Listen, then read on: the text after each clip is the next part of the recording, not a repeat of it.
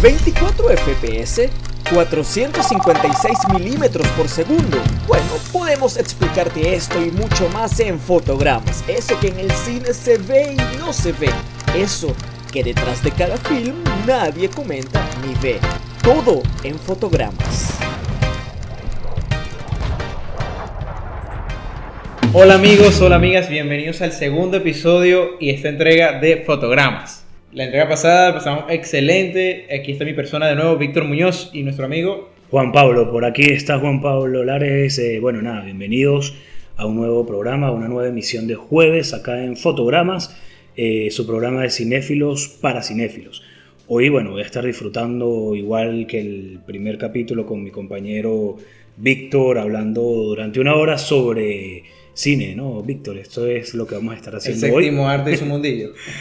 Sí, así es. Era a ver si no me había confundido de podcast o de programa. No, mentira. A ver, Víctor, este, bueno, nada, ¿cómo te sientes? ¿Cómo has estado? Todo excelente, todo chévere, estoy emocionado porque hoy hablaremos sobre cine independiente y el cine comercial. Eso, a ver qué preferimos cada uno, ¿no?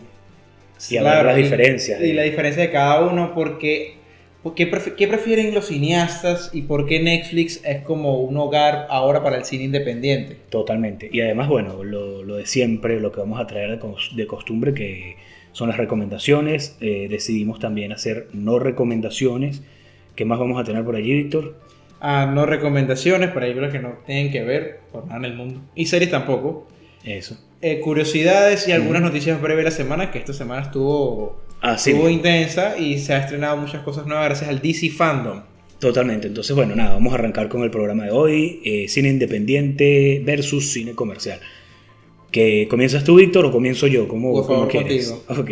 Vamos a comenzar entonces del principio, ¿no? Más o menos de por qué o cómo surge esto del, del cine comercial. El cine comercial, eh, bueno, es un fenómeno que surgió por allá a mitad del siglo pasado, luego de que grandes casas productoras, como las que conocemos hoy en día, que se han mantenido, y por favor, Víctor, si quieres agregar algo, tú Sí, me claro. interrumpes, y, o si estoy en, eh, quizá enredándome un poco, porque algo que hay que aclarar es que eh, yo no soy un, un experto, no soy cineasta, Víctor está formándose, pero esto lo hacemos eh, con datos o con, con conocimientos que hemos ido adquiriendo. ¿no?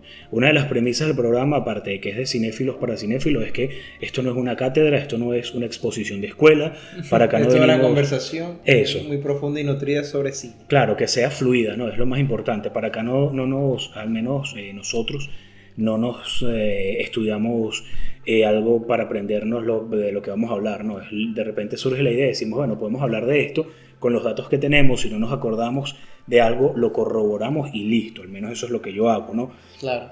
de repente si me estoy, bueno, eh, enredando o no enredando, si estoy eh, eh, solapando un dato con otro, lo estoy pasando por alto, para eso está Víctor y bueno, y viceversa, ¿no? Si él se Claro. le pasa algo por alto, yo lo voy a ayudar, lo voy a corregir. Este, entonces, bueno, eh, como iba diciendo Víctor, Tranquilo. eh, las llamadas mayors, que son estas grandes corporaciones o casas productoras como Universal, Warner Brothers Warner Bros. eh, otra Paramount, Columbia, no sé si recuerdas otra más por allí tú, Universal. Universal, sí, estas, estas grandes corporaciones. Lionsgate. Asimismo, estas grandes corporaciones que se comenzaron a dar cuenta hace un montón de tiempo que el cine podía convertirse en un negocio, que era rentable, que se necesitaba un gran capital para hacer una buena película y ellos lo tenían, que no solo era el hecho de, de- de filmar la película, ¿no? De, Sí, de no, todo lo que lleva. generarle algo. Porque lleva no. muchísimo tiempo. Claro, no solo generarle algo, sino los canales de distribución. Se Sí. gasta mucho dinero en trasladar publicidad. en publicidad y en trasladar desde la casa productora o la casa creadora la película hasta los cines, porque bueno, cines hay, eh, cada vez hay más, o hubo más. Hoy en día es al revés, va para atrás, ¿no? Pero, Sí, claro. Pero era un negocio pujante. Entonces ellos se dieron cuenta y comenzaron a amasar mucho dinero y mucho poder- poderío. Entonces era difícil, muy difícil para un cineasta, un, un apasionado, una persona que, que quería hacer cine, incluso los mismos talentos, ¿no? Los actores, las, las, las actrices, era muy difícil eh, al menos entrar a Hollywood porque, bueno, todo el mundo quería trabajar allí, ¿no? Disculpa que te interrumpa. A ver. Dato curioso. Cuando inició todo esto en su momento, antes las productoras le daban un poquito más de libertad a los, a los directores. O sea, por ejemplo, llega un director con una idea, su guion o cualquier premisa, y se la da al productor, y el productor le decía luz verde, y le decía, bueno, tengo todo el dinero que necesites para tu producción. ¿Qué pasó? Eh, generó este, la era dorada del cine. Claro. Empezaron a crear películas a libertad creativa al máximo, crearon de todo, pero como crean de todo, también hubo demasiadas pérdidas porque empezaron a hacer Totalmente. cosas más de autor. Ujú. Entonces en ese momento llegó la productora y dijo no.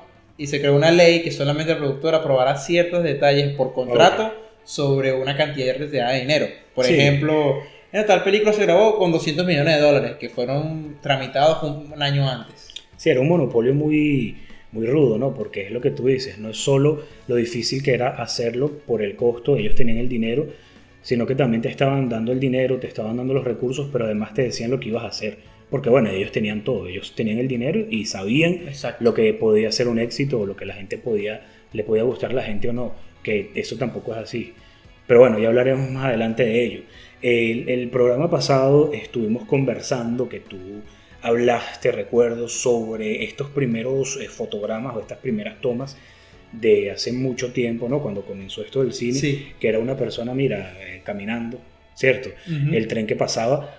Entonces más o menos, más o menos así comenzó el cine, ¿no? Con, en algo que llamaban el Nickelodeon, porque la gente metía un níquel, un- una moneda de 5 centavos. Sí, cosa.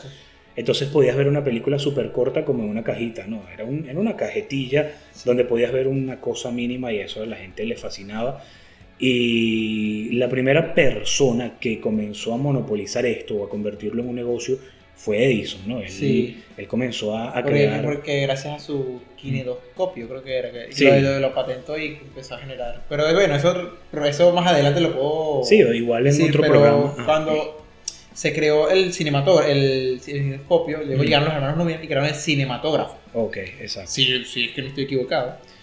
Bueno, eso no, no sé si yo tampoco eh, es lo que yo tengo entendido. Ya, ya Y- veremos si estamos equivocados o Exacto. Entonces, ¿qué pasa? Fue, cre- fue creando un negocio a partir de eso porque lo mostraban mucho más como algo. ¿Cómo decir esto? Lo mostraban más como algo para, la- para las personas de alta. Sí, de correcto, cinematógrafo. Ajá, Ujú. fue una- este, fue una- se, creó, se creó como más para que la gente viera una innovación tecnológica, como hablamos en el programa pasado. no. Claro. Y entonces los hermanos Lumière lo vieron como más como un uso más literario, más de, de autor, y empezaron Así a crear es. ese tipo de cosas. ¿Qué pasa? Entonces llegó Thomas Edison, Mm, bien inteligente el hombre, hombre de negocio, Exacto. y patentó el, su kinetoscopio. Ujú. ¿Qué pasó? No podías utilizarlo sin pagar algún impuesto sobre el uso de ese tipo de cosas. Exactamente. Y bueno, entonces gracias a eso, la mayoría de los creadores ese tipo de cosas, para huir de los impuestos, se fueron a, a Hollywood, a Los Ángeles. ¿Por qué? Porque estaban más cerca de estar de, de la frontera a México Claro. y podían huir de cualquier patente y cualquier impuesto sobre Edison. Claro. Y así nació Hollywood. Exactamente, pero no solo nació así por toda esta evasión, ¿no? Y evasión de impuestos o querer que, quedarse con más dinero, sino por lo que ya dije eh, al principio, ¿no? Eh, que allí se asentaron estas grandes eh, productoras. Exacto. que hoy en día, bueno, no solo en, en Hollywood están las grandes productoras del planeta, está lo que se conoce como eh, Bollywood, ¿no? La contraparte Ujú. asiática, eh, Japón tiene muy buen cine, Europa, lo que es, bueno, el Reino Unido tiene muy buen cine, Alemania, incluso España. Y también hay, hay productoras, casas productoras muy importantes y muy poderosas también. Pero bueno, todo esto comenzó allí, fue en Hollywood, en Los Ángeles, fue que, que hubo el auge, que, que, bueno, la gente quería o se mudaba hasta allá para cumplir su sueño, ¿no? En la época dorada del cine, de ser una vedette o un galán de cine o, o un Exacto, director sí, sí. y vivir de esto, de este negocio tan, tan rentable, porque el cine, pocas personas lo un saben. arte hecho negocio. Sí, porque poca- pocas personas lo saben, pero el cine, por ejemplo, norteamericano, eh, genera anualmente más dinero que el Producto Interno Bruto de, de un país pequeño o mediano, imagínate, o incluso hasta un país grande latinoamericano. Eh, genera mucho dinero, es un, eh, es una, son cantidades estratosféricas Mega que, bueno. Sí, entonces nada, así con, con todo este fenómeno de el- los hermanos Lumière, el, el Nickelodeon, Edison, las Mayers, las grandes casas productoras, ¿no? Eh, bueno, se abrió una brecha de lo que hoy se conoce. Esto es lo que está- es lo, el cine comercial. de lo que estamos hablando, que es lo que se conoce hoy en día. No, y bueno, ah, bueno, te puedes Sí, sí, no, no diga. Cuando el cine comercial tuvo su punto auge, cuando empezaron los grandes blockbusters, fue cuando con la llegada de Star Wars.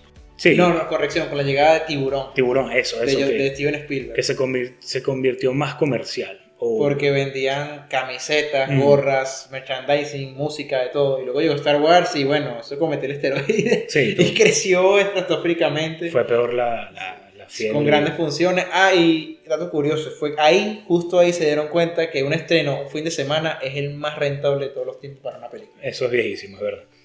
Entonces, nada, este, todo esto es lo que tiene que ver con el cine comercial. Eh, comenzó, bueno, como una ciencia, comenzó como eh, eh, tecnología, fue derivándose en arte, se convirtió en un negocio. Las grandes casas productoras surgieron porque vieron que era un, negocio muy, eh, con mucho potencial, ¿no? Muy fructífero. Entonces, nada, bueno, el cine se creó, se armó el gran imperio cinematográfico y es donde surge lo que se conoce hoy en día como cine independiente, que vamos a explicar qué es, qué es el cine independiente, ¿no? Claro. Entonces, Víctor, ¿quieres arrancar tú con el cine Sí, bueno, independiente? con la creada, con la creación, con la creada. La creación. La creada, Dios mío. Bueno, la creación del cine comercial y del cine como lo conocemos también trajo algunas altas y bajas. Obviamente, al ser un cine más comercial, daba a entender temas menos complejos, Mm. que si acción, o como actualmente se conoce el cine de superhéroes con Iron Man, Los Vengadores, todo ese tipo de cosas. Claro. Entonces, los temas un poco más complejos, más internos, como, el- eh, como es el cine de crimen, policíaco, se desarrollan un poco más con un presupuesto más bajo Mm. y le da oportunidad a ciertos actores para desarrollarse actoralmente, porque es más Claro. un cine... El cine independiente no, no es- generalmente tiene que ser un cine que hable de drogas o de algún tema en general, sino que tiene O muy poco- tabú. Exacto, lo que, No. más que todo es con un presupuesto muy bajo. Entre Pero incluso cosas. pueden ser películas con un presupuesto muy bajo y sean un rotundo éxito. Sí, totalmente. Y vamos a nombrar algunas también. Como por ejemplo el caso de la bruja de Blair, con un presupuesto de 300 mil dólares. Y generó, bueno, creo que este, en bruto serían como 200, 300 millones de dólares. No, 248.6 millones de dólares. Así mismo, yo recuerdo cuando se estrenó La, Blu- la Bruja de Blair, no sé si tú estás vivo para esa época.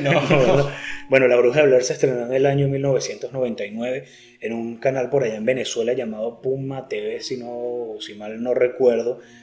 Eh, ellos comenzaron a pasar eh, consecuentemente, ¿no? Lo repetían muchísimo, eh, como un cortometraje sobre la, la Bruja de Blair y te lo vendían como algo verídico.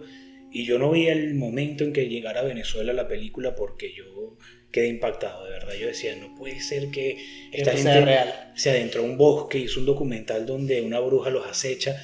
Y después que vi la película, quedé más fascinado todavía hasta que años después me decepcioné porque eh, resulta que es un género cinematográfico llamado falso documental y bueno, quise matar a esta gente. Pero sí, es así. Este, fíjate que el cine independiente surgió también por el constante rechazo de lo que ya veníamos hablando, lo difícil que era entrar o hacer o trabajar con Hollywood. Y Hollywood rechazaba mucho a las personas, a los cineastas, a los actores y tal. Y ese constante rechazo creó el cine independiente, ¿no? Este, como otra movida. Gente que dijo, mira, sabes que yo voy a buscar mi propio presupuesto, yo no voy a contar con Hollywood, porque ya, bueno, hasta aquí. Y yo tengo el potencial y la capacidad y el conocimiento para hacer un buen filme, una buena película, o al menos eso creían ellos, porque hay mucho cine independiente, como tú dices, que no vale la pena, ¿no? No todo es bueno, tampoco todo es malo. Entonces, bueno, así surgió, ¿no? No, y así inician algunos directores, como el Mm. caso de Christopher Nolan con Memento. No sé si llegaste a verlo en algún momento. No, no. Trata de un hombre que sufre amne- amnesia y la película parte desde el final y t- t- va construyéndose hasta el inicio. Se Ah, cuenta de atrás para adelante. No sé Y es, eh, gracias a esa película fue que lo catapultaron a ser el Caballero de la Noche y toda esa saga. Claro. Pero bueno, entonces la- el, el cine independiente ayuda a algunos este, directores a consagrarse como modelo sonorita. Por Exacto. ejemplo, Quentin Tarantino con Perros de Reserva, este, Martin Scorsese con Taxi Driver Exacto. y entre otras películas que poco a poco le dan como un lugar en Hollywood. Eso, Hollywood primero les dice, no, aquí no tienes nada que buscar, pero cuando ven lo que son capaces, entonces como Claro, que voltean a mirarlos, voltean a mirarlos y dicen, mira, tú, tienes algo interesante que mostrar, vente para acá. Vamos a hacer, ven a hacerme dinero. Sí, ahí sí, ahí sí. Exactamente, el cine no se basa como que, mira, me gradué en tal sitio. No. No, no, no, quiero ver una película tuya primero. También, y bueno, los contactos, la suerte, te conoce. el talento, las conexiones, son muchas cosas, ¿no? Pero bueno, tú muy bien lo sabes que te estás adentrando en este mundo del cine. Es, es, bastante complejo entrar. Pero bueno, así entonces surgieron estos grandes eh, directores que empezaron a hacer sus cositas de... Eh, sí, como a la par ¿no? O, por otra vertiente que no tenía tanto dinero, tanto presupuesto como Hollywood, entonces empezaron a hacer su trabajo y, y bueno, eh, resultó algo interesante que es lo que muchos llaman todavía el cine independiente, ¿no? Porque es independiente. El cine independiente no es un cine, como dijo Víctor, que busca llevar la contraria al sistema o que busca tocar temas tabú que de repente las grandes corporaciones no hacen, no. El cine independiente es un cine normal, simplemente con poco presupuesto aunque hay excepciones. no, eso, palabra bien independiente por eso mismo, no depende de una productora. Exacto, no es que Warner te dio un cheque en blanco y te dijo es una película, no. El cine independiente, por ejemplo, Víctor tiene una idea y él va para, eh, no sé, vamos a, decir, para la panadería eh, desayuna aquí, mira, yo voy a hacer una película.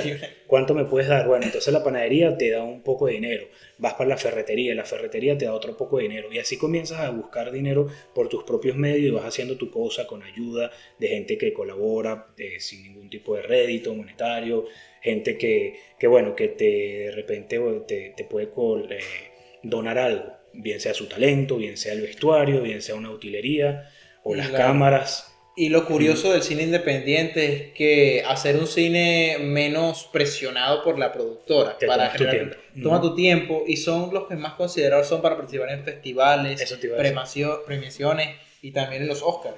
Claro, porque ¿qué pasa? El cine independiente o una película, un trabajo independiente no tiene el poderío para poder eh, activar los canales de producción, ¿no? Lo que hablamos hace un momento. Exacto. ¿Cómo llevas tú tu película a los cines? Que eso cuesta mucho dinero que es lo que hacen estos cineastas y estos productores inteligentísimos además. Esperan grandes festivales prestigiosos y meten su película y allí la estrenan. Entonces van como de festival en festival. Cuando ya tiene cierta prominencia, cierto reconocimiento, es que de la mano de una casa productora va al cine, ¿no? O de la mano de una empresa. No, y de todas también hay películas con un sentido o tinte independiente, mm. pero que son grandes producciones como las del Joker de Top Phillips, que con un presupuesto de 19 millones fue estrenada y ganó el Festival de, Venecia y también mm. ganó a Mejor Actor en, los Oscars. Sí, pero eso es un caso eh, atípico, o sea, para que tú tengas... es, muy, diferente, es muy difícil. Sí, para que yo, por ejemplo, como Juan Pablo, pueda como cineasta novel o con cierta experiencia contar con un presupuesto de 19 millones de dólares porque alguien me conoce, alguien muy poderoso. Eso no es así tan fácil. imagínate, demasiado dinero. Sí. no, y lo impresionante es que tú lo ves como muchísimo dinero, pero para el cine es poco. Por ejemplo, la película La forma del agua de Guillermo del Toro, de 2019-2018, él la hizo y él consideró que le dijo a su productora, quiero que esta película de 19 millones luzca de 100. Y gracias a eso ganó mejor película del año. Es cuestión de un trabajo y una dedicación de por medio. Pero bueno, viendo las películas independientes que ha generado y son realmente rentables en este negocio, tenemos, a mí me sorprendió demasiado cuando vi eso, fue Actividad Paranormal. Ah, claro. Con un costo solamente de 7 mil dólares, 3 mil dólares, perdón. Y la hizo el... Y la hizo, no me acuerdo el nombre del director. Eh, pero que, que, que es súper interesante el sí, caso. Sí, porque él, él, no contó con una productora, lo hizo él mismo, contrató los actores y la casa que realizó la que fue en su casa y la videocámara que tenía a la mano. Contrató actores de no, no, gran renombre, renombre, renombre, y entonces le fue como fácil a él como pagarles. Eh, ah, no, con un presupuesto de 15 mil dólares. Ese fue el presupuesto. En su casa, con quizá actores desconocidos o hasta estudiantes y mira el éxito, ¿no? Sí. es un caso y, que generó una franquicia. Claro, hoy en día es un... Bueno, Y con un presupuesto, ¿cuánto generó? Digamos, un... Ya vamos a buscar aquí, a ver cuánto pudo haber generado actividad mm, paranormal. Yo me quedé loco y esa película es muy buena. 193.4 millones. Imagínate. No tiene un desarrollo así... Pero entretiene. Exacto pero el, su, su, función de entretener y como es algo nuevo, innova. Tú acabas de decir una palabra clave en el cine comercial, eh, que es entretener. pero no solo entretener, el cine comercial no solo busca engancharte con lo visual, los efectos, el sonido, las grandes bandas sonoras, sino también generar mucha taquilla y para que se genere mucha taquilla, mucho dinero, tienen que ofrecerte algo que, bueno, como la comida chatarra, que es rica, que no te aporta mucho, pero la gente va porque, por, bueno, porque es sabrosa, entonces el momento y tal. Entonces eso, eso es lo que busca el cine eh, comercial. O sea, te muestra un producto muy, pero muy, muy cargado, o sea, muy vistoso, eh, eh, no sé, con, una majestuosidad inmensa que quizá el, el, el, el guion... Visuales, un guion no tan, tan difícil de entender. Sí, quizá, quizá el guion no es tan profundo, el tema no es un tema tan interesante, porque imagínate, de repente unas películas de acción, que son un género que también se mueve mucho, que es cine comercial o, o películas del espacio y tal, es algo que tú dices, bueno, sí, no es algo tan interesante, pero te atrapa, a la gente le gusta por, por lo visualmente rico que es, ¿no? Exacto. Entonces eso, buscar vender, eso es una de las premisas del cine comercial. O sea, un producto que pegue y que genere muchísimas ganancias, porque ellos están invirtiendo un montón de dinero para eso mismo. Exacto. No, y lo bueno del cine independiente es que actualmente los servicios de streaming les ha abierto las puertas. Sí. Para darle como que mucho más contenido a sus plataformas. Por ejemplo, el dado caso de Netflix, casi todas sus producciones son independientes y le da oportunidad a nuevos productores, nuevos actores y nuevos directores. Así es. Eh, películas que yo he visto independientes de Netflix que me ha gustado muchísimo eh, y series sería La Casa de Papel en sus comienzos. Ya la capitalizaron y ya se volvió súper comercial y bueno, perdió un poquito la esencia de lo que tenía al inicio. Claro, sí. ¿Y cuál otra así sería? Eh, hay muchas. Son muchísimas. Es que, eh, no sé, son, son, demasiadas. Creo que tú una vez una, en algún momento me dijiste que Netflix en sus inicios lo que hacía era producciones independientes, ¿no? Sí. Este, entonces imagínate. Así le abrió las puertas a muchos actores y muchos directores y fue creándose el estatus que tiene ahora. Hablando del, del programa pasado del streaming y el cine. Así es. Este, bueno, y otra, otro factor que tiene el cine independiente es, como tú has dicho, ¿no? que eh, como tiene más libertad, el, productor o los realizadores tratan de buscar temas muy, muy profundos a veces. No, no le importa tanto que, que sea eh, un género muy, no sé, muy demandado, porque tiene libertad. Entonces ellos quieren hacer muchas veces lo que tienen dentro lo que, lo que con lo que se sienten más cómodos o quieren expresar eso que llevan en su cabeza o en su corazón. Entonces, bueno, hay producciones que de repente mucha gente las cataloga, no, es que son muy aburridas, o es que son muy intensas. O son muy lentas. O son muy lentas, entonces realmente... Lo que sí notas independiente es que son de esas películas que si te gusta ese tipo de, del tema que están hablando en la película, mm. sales muy feliz de la película. Así que viste algo completamente diferente. Incluso te puede hasta cambiar la vida. Claro. Lo ves completamente distinto. Conectas muchísimo. Yo conecto mucho con el cine independiente. Aunque, bueno, hay producciones malas, como ya hemos dicho, pero yo creo que la mayoría de las cosas que he visto independientes eh, me han gustado. Sus pros. Ah, sí, al contrario del, del cine convencional. Hace poco estuvimos hablando Víctor y yo sobre películas malas que queremos hablar acá, no va a ser un nuevo espacio. Y él me mencionó esta película de Shark Attack, fue que me dijiste, ese tornado, eso es una película ah, comercial. Sharknado. Sharknado, que, es un tornado con, con, tiburones. Eso es lo que te ofrece mayormente el cine comercial. Te busca, o sea, sí, pero esa película la hicieron a propósito mala, pero yo me pregunto, sí, yo me pregunto el, el que escribí, si es que lo escribieron, porque eso pareciera que fuera que llegaron al sitio y dijimos, ¿y si hacemos una película de un tiburón en un tornado? Lo que pasa es que eso en la pantalla grande a lo mejor impresiona. Entonces eso es lo que ellos buscan, impresionar a las personas. Pero yo no creo que haya un cineasta que diga yo quiero hacer una producción mala. Por ahí existe, eh, eh, hay un récord, no sé si Guinness, pero de hecho hay una película sobre este personaje, ¿no? Que es el cineasta el más malo del mundo. No sé si sabes quién es. Bueno, después vamos, a hablar, sí, pero no me acuerdo del nombre. después vamos a hablar de él, que de hecho la película sobre ese cineasta eh, paupérrimo y, mediocre la, la protagonizó Johnny Depp, ¿no? Y tú dices, mira, qué increíble, pero, pero bueno. Un, un, actor de talla hizo alguien no tan talla. Pero entonces yo no, yo no comparto eso de que alguien diga, yo voy a hacer una película mala. Simplemente, mira. No, y a veces es algo que incluso yo he visto varios masterclass de Guillermo del Toro y incluso él dice, hay veces que uno hace algo, una película, un producto, que cree que va a gustar a muchas personas y no le gusta a nadie. También. Y sí. hay veces que sientes que estás haciendo algo para ti Malo, y no te va, no, no va a compartirlo muchas personas y es un rotundo éxito. Totalmente. No, es- eso es cierto. Víctor, te voy a hacer una pregunta antes de pasar a, Sí, adelante. a- a- a- antes de que la gente sepa qué preferimos nosotros particularmente, ¿no? Eh, ¿Cuál crees tú? No sé si sabes cuál fue la primera película independiente que se realizó en la historia. No, eh, eh, ya 0 de 10, ya me raspaste No, la clase. no sabes cuál ni es. idea. Te voy a dar la respuesta de cuál fue la primera película independiente que se realizó en la historia. Seguramente lo sabes, a lo mejor no lo recuerdas, pero yo estoy seguro que lo sabes. La primera película independiente que se realizó en la historia eh, se tituló, o es titulada, porque ya es una película de culto, La Noche de los Muertos Vivientes. Ah, sí es cierto, no puede ser.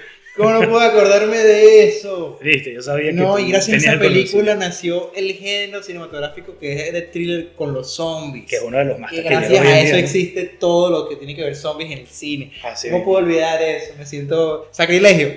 No, pero bueno, es que imagínate, como dije al principio, que nosotros no, no es que nos estudiamos un, un guion, Mm, Exacto. tenemos una pauta, ¿no? Pues de qué vamos a comentar, qué puntos vamos a tocar, pero no es que estudiamos antes de venir acá porque esto no es un masterclass, esto no es, un, no es una cátedra de cine, estos son dos eh, apasionados por el séptimo arte que estamos acá hablando para gente igual que nosotros, que le pueden servir ciertos datos que les damos, eso es otra cosa, ¿no? Pero tenemos muchas eh, eh, cosas en la cabeza también. Ideas y temas que queremos compartir con ustedes de entretenimiento. Y sé que la pasarán bien oyendo a dos locos hablando sobre cine. Sí, así mismo. Entonces, bueno, vamos a ver eh, para que la gente sepa, Víctor, qué prefiere, qué prefiere cada quien, el cine independiente o el comercial. ¿Qué dices tú? A ver. Bueno, yo sinceramente, yo prefiero mixto, ambos. porque Yo soy fanático acérrimo de Star Wars. A mí me encantan Claro. las producciones grandes a veces cuando hacen cosas realmente deslumbrantes. Yo siento que el trabajo que hace un técnico de efectos especiales es el mismo que puede realizar un director. Un trabajo demasiado arduo. Sí. Pero me encanta una buena historia, me encanta que se tome su tiempo, me encanta que, que hagan algo que pareciera una obra de arte, que digan, oye, vamos a hacer, vamos a hacer cine, hoy gana el cine, vamos a hacer algo fuera de lo ordinario.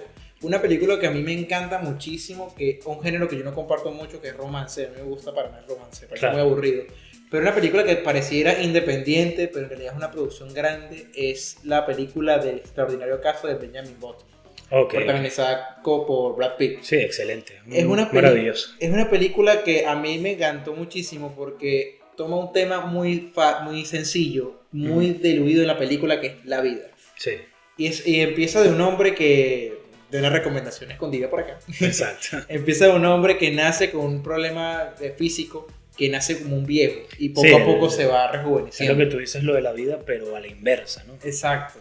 Es maravilloso, es verdad. O sea, te muestran este tema que, o sea, la vejez o la muerte es un tema, pero ellos te lo hacen de una forma inteligentísima. A mí esa película me impresionó cuando la vi. De verdad No, que y, sí. y es muy bellísima y las actuaciones de Brad Pitt es ah, todo. Sí, y el romance es un romance bien contado, bien diluido. No te lo ponen de, de- de- Meloso, ¿no? meloso, como que y yo, yo la enamoré porque la vi pasando por el río y dije, esa es la parte de mi vida. No, incluso varias veces se pasaron, creo que solamente disfrutamos de ese romance como 20 minutos de la película y duró como dos. Y, y también hay un problema del- de la edad, ¿no? Del amor. Sí. Imposible por ¿Cómo- la edad. eh, sí, se conocieron de niños. ¿Cómo tú relacionas a un viejo, que es un niño en realidad, de como de 100 años, Sí. con una niña de 13 años? O sea, Mm. es como, como contrastante. Así mismo, entonces, bueno, tú bebes de las dos aguas, ¿no? Del Sí. cine independiente y comercial. Yo me disfruto el cine comercial también, aunque hay muchas producciones que me aburren y me decepcionan. Pero yo particularmente prefiero el cine independiente. Para mí es como más eh, nutritivo, al menos para mí, es como más, eh, se esmeran más por lo mismo de que, bueno, tengo que poner todo en esto, la mayoría ¿no? de los realizadores, tengo que poner todo en este trabajo porque de ello depende, bueno, mi aceptación, el público que acepte mi trabajo, que le guste y me puedan ver las grandes casas productoras, que es donde yo creo que aspiran todos a llegar, ¿no? Porque la mayoría de las personas trabajan es para triunfar y para cumplir sus sueños, que es, bueno, poder vivir de lo que les gusta, de lo que hacen, y yo creo que se proyectan hacia allá, ¿no? No, claro. Tú particularmente que estás en esto del cine, ¿qué te gustaría hacer de aquí a un futuro? ¿Qué es lo que más te llama la atención? Bueno, si me tocara dirigir una película comercial, tendría que, eh, tiene que ser un guion que me, que me encante. Porque Claro. el hacer un cine comercial, o sea, tiene un, es, una, una- es un cuchillo de doble filo, porque de, Sí. puntas. Porque si la, la dañas o la cagas, así coloquialmente hablando, Totalmente. este, la pérdida es millonaria. O sea, son 100 millones de dólares que pierdes o 200, 300 millones que pierdes. Pero también ganarías 300, 400 millones de dólares si lo haces Totalmente. de es tu contrato. Mientras con un cine independiente, claro, la ganancia es menor, pero el co- eh, también el gasto es menor. Entonces vas a generar como que no hay mucha pérdida tampoco. pues, Es como que un, como más la segura. Y me, a mí me gustaría empezar más por un cine independiente, contar una historia más allá. Ok. Claro, obviamente a todos nos encantaría generar millones, ser millonarios con todo esto del cine. Sí, sí, totalmente. Yo es lo que te digo. Uno quiere vivir de lo que le gusta, de lo que le apasiona. Y esa es la idea. Yo voy a recomendar, antes de pasar a la otra sección que sigue, algunas de mis películas independientes favoritas o algunas de mis películas de cine independiente favoritas. Aquí tengo Moonlight, que es de una casa productora que se llama A24 o A24, que hoy en día, bueno, cuenta con presupuestos inmensos por todo lo que ha logrado, pero ellos son una casa productora independiente y comenzaron a hacer películas o trabajos independientes y todos, o la mayoría han sido fenomenales, como Lady Bird, que me encanta. Está una brasileña que se llama Ciudad de Dios, que Disculpa que interrumpa, Juan. Eh, dato curioso de Moonlight. Mm. Esa película yo la odio. la odias. No Sí. porque sea mala, es buena. La odio porque le quitó el Oscar a La La Land. En serio, eso Sí. no lo recordaba. Justo eh, esa, esa premiación fue súper polémica porque Sí. dijeron, ganador de la mejor película, La La Land. Yo estaba brincando diciendo, sí, mi Ryan Gosling ganó. Cuando veo, eh, lo siento señores, un error, en realidad ganó Moonlight. Ah, Y solo Emma Stone se sí. bajó, se bajó de, de- de- de la tarima así como que, Qué ¿qué tristeza. pasó aquí, vale? Mm. Y para mí esa película, o sea, ambas son buenísimas, pero Claro. yo me quedo con La La Tú consideras, ok. Mira, a mí La La Land también me, me encanta y me apasiona muchísimo, pero no sé, me frustró por el desenlace. Me frustró. Sí, un desde la hace muy como agridulce. Pero yo sí le daría simple. sim- Es que cinematográficamente es casi perfecto. No, bueno, yo no voy a decir esto porque es como, no, adelante. es como contradecirme. O sea, lo que pienso es que yo personalmente le daría el, el Oscar a La La Land, pero solo porque está Ryan Gosling y Ah, Emma Stone. es una Porque son, casi son preciosos, son buenos actores, son fabulosos en todo lo que hacen. O sea, si tú quieres arreglar una película que se te está yendo al garete, mete a uno de estos dos. O sea, No, y Emma Stone es esa actriz que puede salir en ambos mundos, por así Sí, decirlo. Una producción impresionante. súper comercial, es una comercial súper de autor. es verdad, es, es impresionante. Demasiado muchacha. versátil. Yo la adoro, igual que a esta chica, a Scarlett y bueno, sí, ella es otra actriz que de, de talla muy grande, demasiado buena. Sí, Pero entonces- bueno, sí si no, duramos media hora aquí hablando. Sí, bueno, sigo, voy a, esta, esta próxima, bueno, las próximas que vienen todas son de A24. Ex Machina, a mí me encanta, me apasionó, es una de mis películas favoritas de hecho. Está The Witch, que allí trabajó Taylor, Anya Taylor Joy, Tu Ah, Amor, sí. Eh, fue una de las Exacto, primeras que vi con ella y me impresionó también. Está Midsommar, que tú me la recomendaste y la vi y la amé. Está Hereditary, también la vi. Este, Del mismo sea, director de Midsommar. Ajá. Que todo esto es de 20, A24. Está Enemy, que es una buena película, es un peliculón. ¿Y cuál otra? Tengo una, este, una argentina que se llama El lado oscuro del corazón, por ejemplo. Eh, es fabulosa, tiene dos entregas y es maravillosa. Y voy a meter una venezolana aquí, a ver, una que se llama este, Elige en septiembre, una película maravillosa también de cine independiente. Aunque no, Elige en septiembre, si no me equivoco, la voy a sacar porque no estoy seguro si es de la Villa del Cine. Y la Villa del Cine es una Hollywood eh, tercermundista que está ubicada en mi país y es subvencionada por el gobierno, Gobierno, gobierno. el gobierno bananero de Venezuela, digo, Bananero. el gobierno bolivariano de Venezuela que tiene mucho dinero. Entonces va a sacar al en en septiembre. Pero esas son una- algunas de las películas de cine independiente. Ah, bueno, y está esta con Scarlett Johansson que se llama Under the Skin, que ya te voy a decir Ah, algo ver, polémico. Ya te voy a decir algo polémico más adelante que tengo por aquí, pero a mí me fascinó, me encantó. Más con que es con ella. ¿no? Yo tengo una sola recomendación, ya sería la versión americana, porque la versión vieja no creo que todo el mundo la, la aprecie, pero sería la película El Mariachi. Esta El película, Mariachi. El Mariachi, porque por la versión de, de- de Antonio Banderas Ujú. es muy buena, es más o menos buena, pero me llama muchísimo la atención porque el director la realizó únicamente con 7 mil dólares. Uy, imagínate. Realiz- y aparte, él se sometió a experimentos para obtener ese dinero.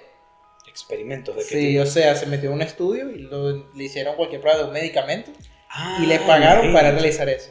Mierda. Claro, no estoy recomendando a nadie aquí que haga ese tipo de cosas. Claro, pero qué interesante. Pero es muy interesante. Y yo, yo dije, wow, o sea, lo que puede llegar a ser un, un director, un cineasta, un soñador, Mm. por lograr su sueño. Y fue un rotundo éxito. Claro. Generó 30 millones, 40, 100 millones de dólares esa película. Te dejas la piel por lo que te gusta, el alma, ¿no? Este, dime una cosa, Víctor, eso no es un remake de una película eh, mexicana Sí, famosísima, ¿Se llama Mariachi? blanco y negro, ¿verdad? No, no es blanco y negro. Pero es súper vieja. Sí, Si no me equivoco, es con este señor Aguilar, creo que sí. Pedro Aguilar. Pero es bueno. muy, es muy, es muy conocida esta película por ese, por, eh, bueno, no controversia, pero sí dirigida por el Ro- eh, Ro- Robert Rodríguez. Robert Rodríguez. Sí, una película española, americana, que fue así con ah, demasiado buena. No la he visto, no, no me llama la atención, pero mira, si tú dices que, que es buena, bueno, te creo. ¿Te gustó, no? No, claro. Entonces, nada, Víctor, ¿qué te parece si pasamos a la próxima? No sé si quieres agregar algo. Nos Ah, vamos con bueno, la primera vamos a hacer sección. una voy a hacer una recomendación de películas comerciales que obviamente es innecesaria porque todo el mundo las conoce, pero recomiendo la saga de nuevo de Matrix porque ya viene la 4, señores, tienen que Claro, yo la refrescar la memoria, por favor. la estoy esperando, no sabes con qué ansias. La saga de Harry Potter, obviamente, porque ya viene que este, el- se reveló el, el- su, el título de la nueva película de Animales Fantásticos, Los secretos de Dumbledore. Ok. Y bueno, pasemos a la siguiente sección. Sí, bueno, vamos entonces con la próxima sección que va a ser noticias, ¿no? Adelante.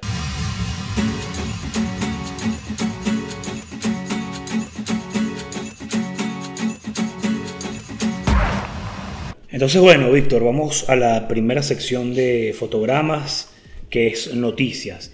Eh, bueno, la primera noticia que tenemos por acá en fotogramas es que se despide una leyenda, ¿no? A sus 88 años, Michael Caine ha anunciado su adiós definitivo ah, de la actuación, ¿no? Tras 75 años de una admirable y prolífica carrera, para quienes no, eh, no les venga ahorita a la cabeza por el nombre de, de Michael Caine, es el, uno de los Bruce... de, De los mayordomos de, de los mayordomos de Batman. ¿Cómo es que se llaman? Alfred Alfred.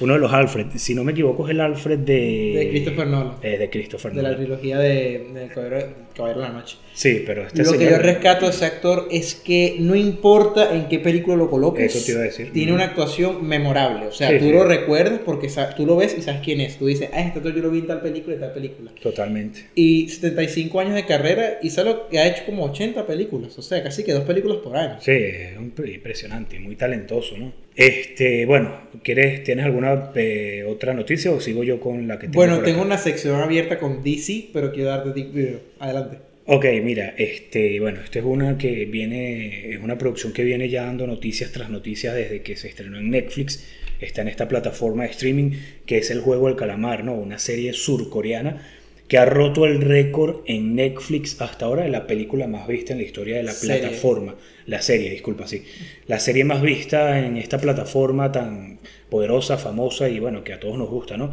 Y ya superó los 111 millones de visitas en tan solo 25 días de haber sido estrenada. Impresionante. Sí, sí, una barbaridad.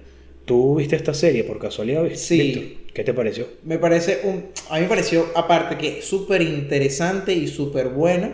Este tiene un tema muy trasfondo muy como que muy me siento como identificado. El director realizó el guion de esa serie, un guion muy cuidado, Sí. con buen significado, con buenas intenciones, hace 10 años. Sí, es verdad, duró 10 años trabajándole, ¿cierto? Y, Y, nadie le, le paraba, y nadie le prestaba prestaba atención. atención hasta que supongo que alguna productora amiga de Netflix le dio la oportunidad. Porque Mm. eso es otro dato que quiero darle a personas, amigos que quieren iniciar y meter su película en Netflix, que yo me enteré hace poco.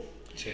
Para tú meter tu película en Netflix, tienes que llevarla con una productora que esté completamente asociada con Netflix o Ah, algún director, porque tú le entregas tu guion o tu idea a Netflix y no la van a leer. Bueno, como todo lo que hemos venido hablando, ¿no? Que eh, No estas grandes productoras o estas grandes compañías o casas no le prestan atención al, eh, a- a- ¿Cuál sería el término? No a, no creadores A los, pre- pequeños. los, primer- los primeros amateurs, Sí, desconocidos, iniciados. exacto, desconocidos o no o amateurs o quizá no tanto, pero exacto. ¿no? eh, Y, tan- y tantas ideas que le llegarán todos los días. Sí, me imagino que bueno, eh, deben estar saturados también, ¿no? Sí, claro.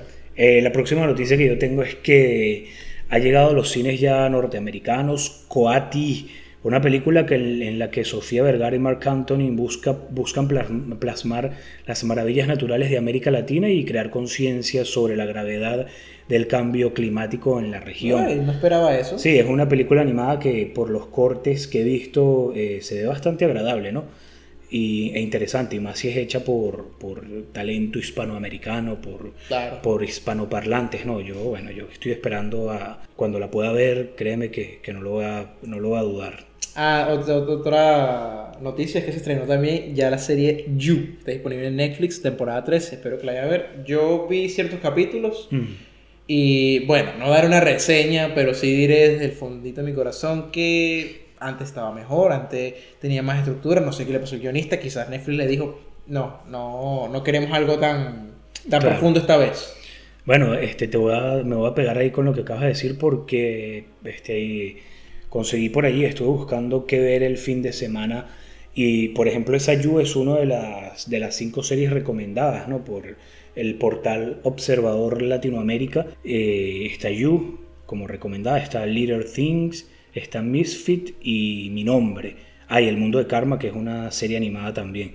Entonces, bueno, si ellos la recomiendan y tú también, algo interesante debe tener por sí. ahí. Sí, es que bueno, You, lo interesante es que las primeras dos temporadas son buenísimas. Ok. Para no decir perfectas. Claro. Bueno, nada está bien perfecto, pero son buenísimas, es atrapante. Trata de un hombre que, eh, Joe Goldberg, él sufre de, bueno, no sufre, padece de como, como obsesión por ciertas mujeres. Ok. Pero tiene que tener que llegar a... Eso lo vas a ver más adelante en la serie, pero tiene que cumplir un cierto patrón que poco a poco va desarrollando, que tiene algo que ver con la infancia y el trauma del personaje. Y al final esa obsesión se vuelve tal enfermiza que puede llegar hasta cometer homicidios por esa persona. Ah, mira, imagínate. Pero lo interesante de la historia es que todo ocurre mientras él lo narra en su cabeza. Entonces cada mm. oímos sus pensamientos, oímos qué piensa, oirá, oímos qué va a hacer, qué no va a hacer y es un tema súper interesante. Ok, bueno, fantástico. Víctor, eh, bueno, no sé, ¿tienes algo más por recomendar o quieres que pasemos a la próxima? Bueno, las noticias acá, de mi parte, tenemos que estos días, o ayer, no recuerdo bien, se estrenó y estuvimos pendientes sobre el DC Fandom, la, ah, la, gran, el gran evento de DC para presentar sus nuevas películas, series y proyectos. En ellos pudimos ver el, segundo tráiler después de un año exacto de Batman, de The Batman, dirigida, Por, dirigida y producida por Matt Reeves. Y también tuvimos primeras imágenes de Aquaman, el The Last Kingdom, creo que se llama la, nueva película, de Killing Joke, eh, de Killing Joke, mira, de Suicide Squad, Kill the Justice League, un videojuego. Aquí también le vamos a hablar de, de cultura general, señores. Pero lo interesante también salió el teaser de The Flash, que mostró al parecer dos Flash en la pantalla grande entrarán al multiverso. Lo que son fanáticos de, de, los cómics les va a encantar muchísimo. Yo personalmente soy amante de lo que tiene que ver los superhéroes. Claro. Pero me encantó el tráiler, más que todo fue el de The Batman. Vamos a hablar de ese tráiler, Víctor. Yo lo vi también, lo acabo de ver y está impresionante. Pero ¿Tú crees, tú como Víctor Tienes miedo, tienes miedo. No, ¿tú crees como Víctor Muñoz que sea necesario otro Batman más para nosotros? Ah, esa es una pregunta que sí, es válida. Ya es el cuarto Batman, hermanos. No, cuarto no, como el onceavo. El onceavo. Hay demasiados Batman en el cine. El, eh, primero fue el, el, primero fue el de la 60 con de la este... Serie. Uy, ya le olvidé el nombre. Adam West. Adam West. Después vino el Batman del señor. Eh, no, hay bastante. El de Tim Burton, luego el de. Con Tim Burton con Michael Keaton. luego vino Val, Val, Kilmer, luego vino George Clooney. Luego, sí, señores, soy experto en Batman. Sí, luego vino George Clooney. Yo no recuerdo luego eso. Vino Christian Bale, luego vino Ben Affleck. Y luego tenemos el de las series. Y luego tenemos ahora Robert Pattinson. No, no, pero estoy hablando del cine y de las series eh, live action. No, hay demasiado. Déjame colocar. Yo no recuerdo. Buscártelo por acá. Pero yo no recuerdo a Michael. Eh, ¿Cuál fue el que dijiste? A George, Clooney. Sí, él, él, fue un Batman y fue el peor Batman de todo el cine. ¿Pero en qué película? en Batman y Robin. Porque no lo recuerdo si yo vi esa película. Sí, mira, Batman en el cine, señores. Es más, yo amaba las Batman viejas con las que yo crecí. Mira, tenemos a tenemos a Batman con tenemos a Batman, Batman y Robin con George Clooney y luego tenemos Batman eternamente con Val Kilmer. Luego, ah, es que los cambiaron en las tres, que las Sí. tres son de- del señor este Burton, sí, no, ¿no? que claro, algunas fueron cambiando. La única de Burton que dirigió fue Batman Regresa y Batman, que fue con, con George Clooney y la segunda que apareció el pingüino. Mm. No recuerdo el nombre Es del pingüino, que es- el actor fue bellísimo. Pero, eh, Danny DeVito. Danny DeVito. Mm. Ah, aquí tenemos una imagen de varios Batman, como podrás ver. No puede ser. Sí, hay demasiados Batman. Yo tenía solo cuatro en mi mente. No, hay demasiados Pero Batman. es verdad, ya los recuerdo. Yo, yo las he visto todas. Entonces, por eso te digo, es necesario otro Batman, señores. Señoras y señores, ¿qué opinan ustedes? Bueno, ¿Por qué la fijación? Es, de- ¿Qué es dices tú debatible. Yo quisiera más bien una película de. Yo quisiera una película en verdad de, de Flash, que ya la van a sacar. Una película de linterna verde. Ok. Una mejor que la que hizo de Ryan Reynolds, que en verdad Ok. esa película es horrible, horrible. En sesiones no recomendadas, no vean nunca esa película.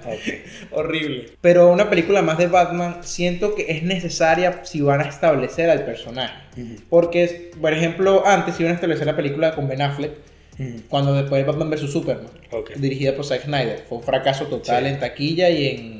No, en taquilla no fue, en crítica. Dijeron que era horrible, Claro. que no entendían, que era aburrida y en cierta parte de la película es medio confusa con la broma de salva a Marta, ¿por qué dijiste ese nombre? Y le perdonó la vida y automáticamente son amigos. Ok. Súper sacado de contexto. Sí. Entonces, bueno, no creo que sea necesario otro Batman en el cine, pero no está mal que haya, haya un enfoque mucho más serio con el personaje. Porque luego de la película de Joker, que hubo con Joaquín Phoenix, todos los fanáticos del, del Caballero de la Noche nos preguntamos, si este es el Guasón, ¿quién es su Batman? O sea, si este es el guasón definitivo, porque Sí, si este es el guasón, si hay este muchos es el también. Guasón, claro, van a sacar muchísimos más si no queramos. Si este es el Guasón, no pueden tener un Batman de la misma talla, así crudo, O sea, serio. la pregunta sería, si tenemos a este guasón, ¿dónde está su Batman? Exacto. Porque es verdad, es un Joker de un- una calidad su- supremamente alta. Y entonces, obviamente, este Batman va a tener otro Joker, va a tener otro tipo de cosas, pero le dieron ese tono, Bueno, un tono serio, más cinematográfico. Y ¿Tú la, la- la fotografía me encantó, parecía No, sacada. está de fabulosa, pero- Parece sacada, no sé, de un, video, de un videojuego de Batman Arca- del Arkham. O sea, eso que tú me estás diciendo, Víctor, ya yo lo sentí y lo pude presenciar en el Batman de Nolan. A mí me parece que es un Batman súper serio, súper real y que no podía ver más allá, pero con esto que viene de, de Robert Pattinson hay que ver qué tal. A mí Yo, me, me yo- me, yo emocioné porque aparte que soy fanático, es que Robert Pattinson es uno de esos actores que, que han puesto su carrera en alto, pues han puesto su nombre en alto. Han, Claro. En verdad han logrado bastantes cosas. Bueno, ya veremos, ya veremos, pero acabamos de conseguir una imagen donde salen seis Batman nada más eh, de- del cine y bueno, imagínense ustedes. Vamos a cambiar de tema porque si no estaríamos aquí hablando Por dos horas. toda la noche. Vamos a, entonces por otra sección, Víctor, vamos a la sección curiosidades. Adelante.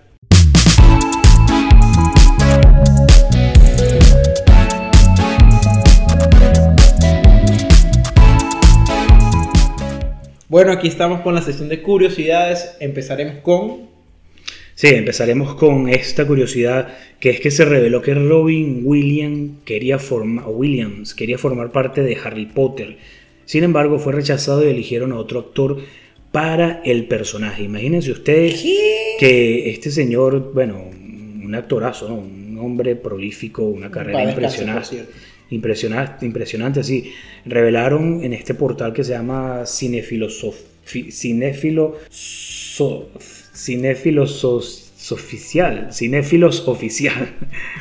Cinéfilos Oficial porque lo estoy leyendo eh, como es el, el- El nombre pegado. Sí, el nombre de la página web, ¿no? En Cinefilos Oficial eh, se sacó, se reveló esto, ¿no? Ellos dicen o, ale- o escribieron en su nota que cuando se está buscando el elenco para la, la franquicia de J.K. Rowling, este, ¿Qué- tenía... ¿Pero sí, qué personaje iba a interpretar él? sí, ¿O si le tenía, interesaba? Sí, tenía una regla bastante estricta, quería intérpretes o querían intérpretes Ah, británicos británico. en las películas y según Chris Columbus para él fue muy difícil llevar adelante esta tarea principalmente cuando Robin Williams pidió formar parte del film y le tuvo que se le tuvo que decir que no porque, Era norteamericano. porque era norteamericano pues Eh, dato curioso, bueno, tengo dos. Este, el casting que hizo para realizar Harry Potter, el que va a revelar Harry Potter, un joven, no me acuerdo el nombre, que fingió su, su, su acento británico. Ah, sí. Iba a interpretarlo hasta que se dieron cuenta que no era británico y lo sacaron de la producción.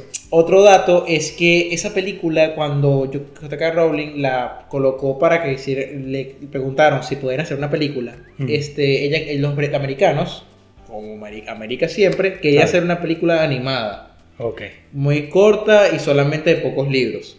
Y ella dijo, no, yo quiero una película real, en, eh, hecho en Inglaterra, en Gran Reino Unido y con actores británicos. Más nada. Bueno, imagínate tú. Este, vamos a seguir con Pero otra- si te pones a ver, yo creo que está bien porque lamentablemente Hollywood no todo lo que hace es bueno. Entonces si le Totalmente. mucha rienda suelta, nos hacen una producción como dice americanizada. Sí, Entonces es no, lo que, lo que no es hablamos. tan de- bueno como digamos. Sí, eso es lo que venimos hablando, ¿no? Eh, yo voy con otra, otra curiosidad. Eh, Aquí les voy a dar tres títulos que están arrasando en Netflix, a ver si han visto alguna o si no, bueno, vayan a verla. El primero es La Casa de Papel, que es una serie española. Está Más allá de la fiesta, Esa es muy buena. que es una película, y está Cuánto vale la vida, que también La es una ver. película. Y bueno, eh, dicen que, que este portal dice que es el mismo de la noticia pasada, dice que son tres títulos que están arrasando actualmente en Netflix. Así que bueno, búsquenla. ¿Tienes algo más por allí, Víctor, o quieres que pasemos No, a... la sección de, de no recomendados para pasar a recomendaciones. Ok, vamos con lo malo primero. Entonces, bueno, no recomendados.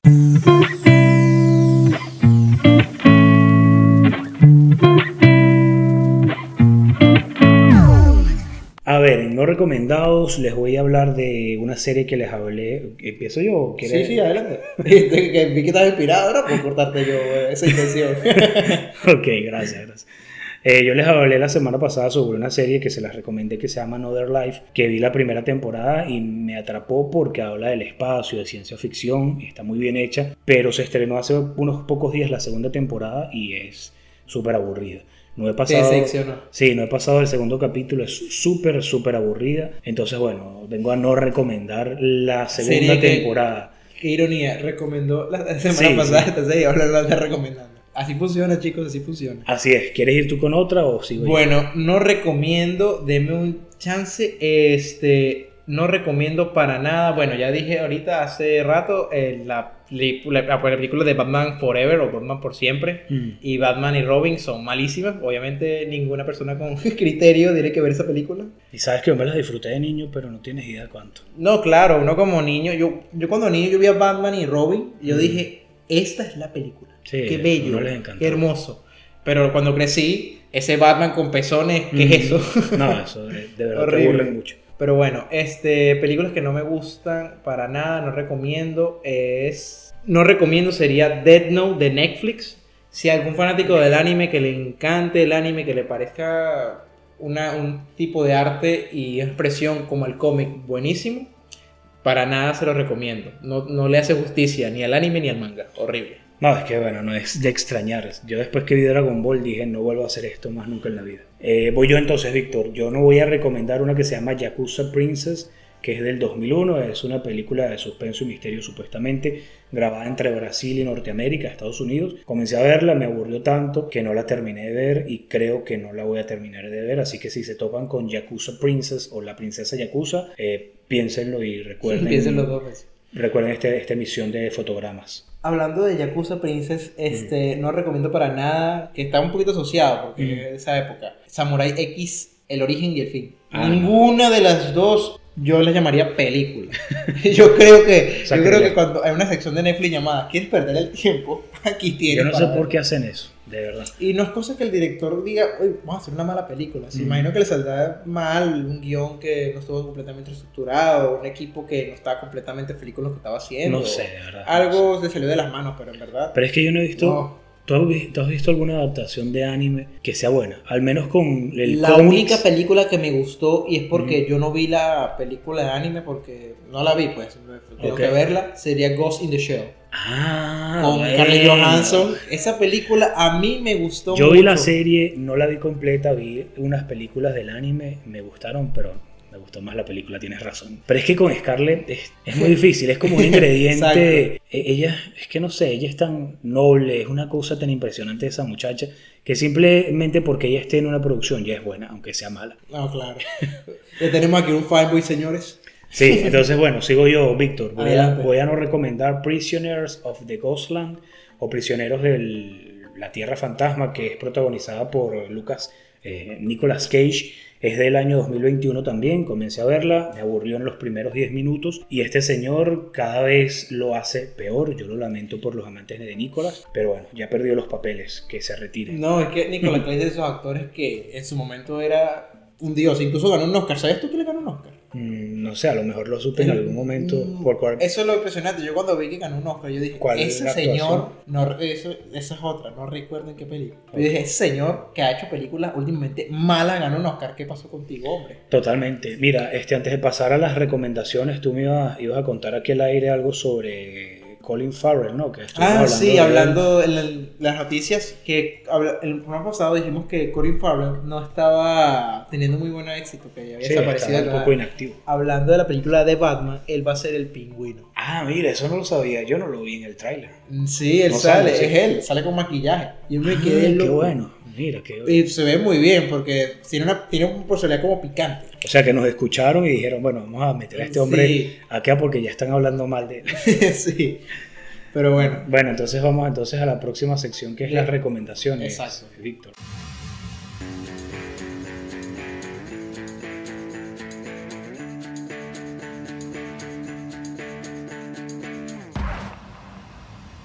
Ok, Bueno, aquí estamos en recomendaciones, Víctor. Comienza tú para no ser... eh, Bueno, eh, yo recomendaría The Guilty, que está en Netflix, estrenada recientemente, protagonizada por Jake Gyllenhaal. Sabes que comencé a verle y me aburrió también bastante. Ah, güey, no, bueno, no, es que a veces mis gustos no son para todo el mundo. sí, sí, bueno, no, son, Son cada quien para cada quien. son diferentes. Pero esta película me gustó muchísimo porque a nivel de guion es muy rico. Es una película solamente un hombre hablando a primera Mm, cámara mm, sí. y de un tema muy interesante que es cuando hablan de la. ¿Cómo se llama esto? Justo de la llamada telefónica 911. Obviamente él tiene sus problemas y va desarrollando poco a poco. Pero sí, la película por momentos se siente como pesada. Si eres una persona que no re- realmente no te gusta una película que te quiere contar algo, pero a la larga no es para ti. Tienes que darle como tiempo. Pero es- tiene un desarrollo y un final muy bueno. Ok. Otra película que tengo para recomendar sería Sweet Girl, protagonizada por Jason Momoa. Que esta película en verdad me sacó de... Me tomó por sorpresa, pues en verdad yo pensaba que me iba a dejar como, como que otra película más de acción. Sabes que también comencé a verla y me pasó lo mismo. Aburrida. No la terminé. Es que tiene un tremendo plot, plot- eh, plot twist. Sí. Tremendo giro. Ambas son del 2021, ¿no? Cabe Sí. destacar. Bueno, incluso la estoy recomendando, pero bueno, es como todo. Cada quien tendrá sus gustos. Sí, exactamente, así es. Trata de un hombre que, un marido destrozado, y quiere justicia por su esposa, pero su, a la vez tiene que proteger a su hija, de su Mm. familia. Sí, comienza a meterse en un montón de problemas ahí. Esta típica película de acción y del héroe norteamericano, ¿no? Un hombre Sí. normal que puede llegar a ser fue a poner de rodillas a una ciudad entera. Mira, voy yo, voy a recomendar esta vez, eh, señoras y señores, una serie que está en Netflix, se estrenó hace poco y se llama Las cosas por limpiar, o Made, que es su título original. Está basada en un libro del mismo título y me llamó la atención porque, bueno, eh, es eh, la historia, casi que la biografía de, de su escritora, la misma creadora del libro, entonces ella narró en ese libro una experiencia o parte de su experiencia de vida y ha sido todo un éxito en ventas. Y fue tanto así que llegó a Netflix. Netflix ya le hizo una serie con una temporada de 10 capítulos. Es un drama, es bastante lenta, es bastante eh, pesada porque es uno de estos dramas que tú dices, bueno, son problemas familiares convencionales que no es nada del otro mundo, pero le puede ocurrir a cualquier persona normal y corriente y de hecho entonces nada si les gustan este tipo de dramas eh, y de conflictos entre personas y tal a lo mejor se lo van a disfrutar muchísimo Bueno, la última que recomiendo esta noche sería ¿Qué le pasó a Lunes? Es una película de 2017 de Netflix. de ciencia ficción acción y trata sobre un futuro sobrepoblado de, la, de, la- de los seres humanos que sufren la hambruna. claro yo la vi es maravillosa Esa película a mí me, me quedé loco porque, bueno, no, no voy a contar mucho de la película porque en verdad no recuerdo mucho, Mm. pero trata sobre una mujer que es clonada genéticamente siete veces y cada, Mm. pe- cada vez, cada una tiene un nombre del día de la semana. sí son siete hermanas de hecho Entonces una desaparece que el primer día de la semana, lunes. No contaré mucho, quiero que la vean, quiero Es que la experimenten por propia mano. Muy sí bueno. sí es fantástica es con la misma muchacha que protagonizó la chica del dragón tatuado que ella es una gran gran actriz, es maravillosa. Rafaela de Laures. Ella misma. Entonces, bueno, yo voy con las dos últimas recomendaciones, que las dos son una serie documental. Una está en Netflix, que se llama Life in Color o La vida color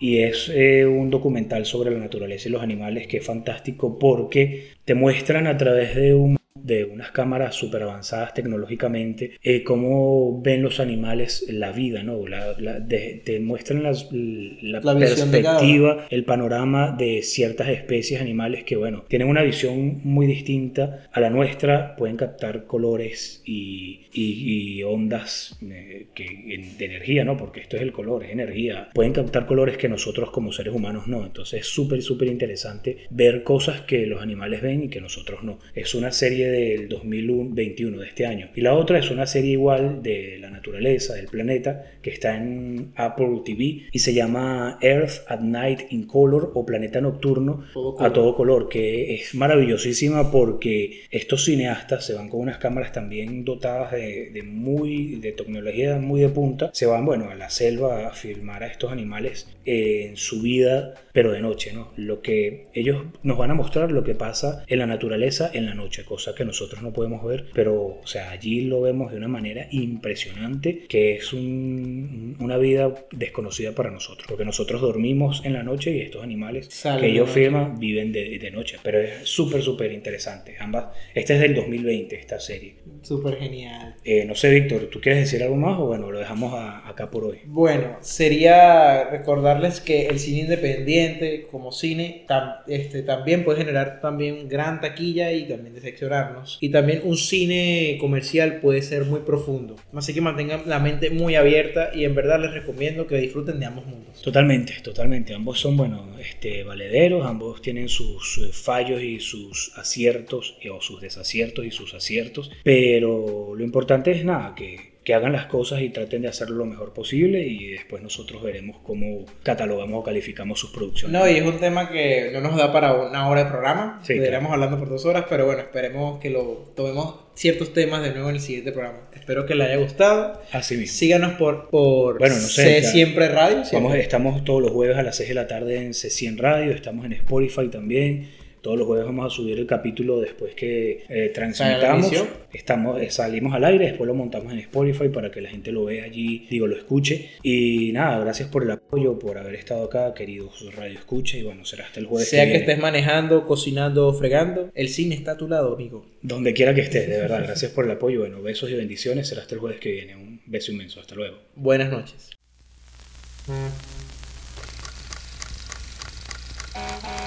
Todo tiene su iceberg y aquí en Fotogramas trituramos cada pedazo de ese inmenso e incómodo pedazo de hielo cinematográfico, su punta y su gran parte oculta, como si fuese un buen granizado. Por cierto, ¿de qué sabor le vas a pedir hoy?